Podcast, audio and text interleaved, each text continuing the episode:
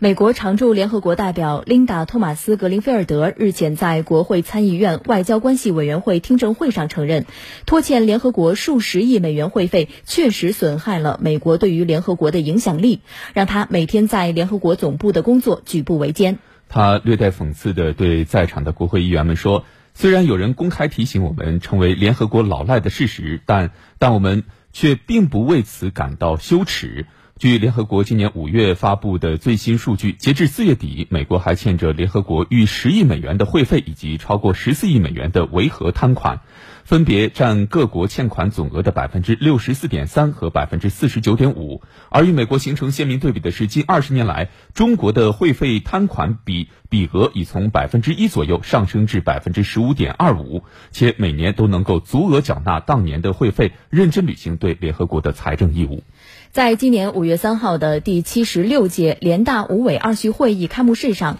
中国常驻联合国副代表戴斌大使不点名地批评了美国。戴斌大使指出，中方作为最大的发展中国家，仍面临抗击疫情、发展经济、改善民生的重要任务。他同时呼吁全体会员国，特别是有支付能力的国家，及时足额缴纳各项会费摊款，尽快补足未缴款项，用实际行动支持联合国在。全球治理体系中发挥核心作用。事实上，欠费对美国而言并非是新鲜事儿。那这一传统可以追溯到上个世纪八十年代，里根就任美国总统后，对联合国采取了较为强硬的政策，将后者称为“充满流浪汉的袋鼠法庭”及非正规法庭。那美国对联合国的质疑和不满也在加剧。从那时起，美国开始以各种借口拖欠联合国会费，一拖就是四十年。日前，中国外交部发言人赵立坚表示，美国欠联合国会费以及拖欠联合国等多边机构会费不是新问题。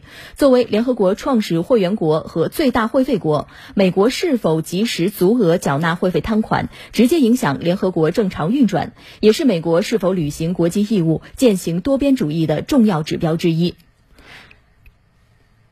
赵立坚还表示，联合国会费和维和欠款始终记在美国账上，拖欠越多，拖欠越久，美国的信任赤字就越大，美国头上联合国最大债务国的帽子就戴得越久。美国应切实承担责任，及时足额缴纳各项会费摊款，尽快补足未缴纳款项，带头履行对联合国的财政义务，以实际行动兑现多边主义的承诺。